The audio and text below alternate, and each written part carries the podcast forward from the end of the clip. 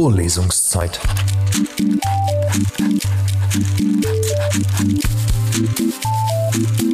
Der Geschichten-Podcast für jede Gelegenheit.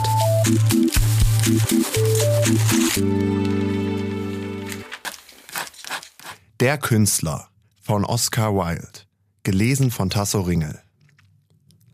Eines Abends erwachte in seiner Seele der Wunsch, ein Bild zu formen, das die Lust des Augenblicks darstellen sollte. Und er ging in die Welt, um Bronze zu suchen, denn er konnte nur in Bronze denken. Aber alle Bronze der ganzen Welt war verschwunden. Nirgends in der ganzen Welt war Bronze zu finden, mit Ausnahme der bronzenen Figur des ewigen Leides.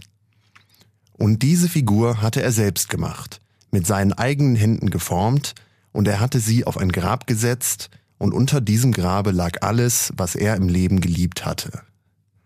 Auf das Grab dessen, was er am meisten im Leben geliebt hatte, hatte er dies Werk seiner Kunst gesetzt, damit es Zeuge für die Liebe des Mannes, die nie stirbt, und ein Symbol des Leides sei, das ewig dauert. Und in der ganzen Welt gab es keine andere Bronze als die Bronze dieser Figur.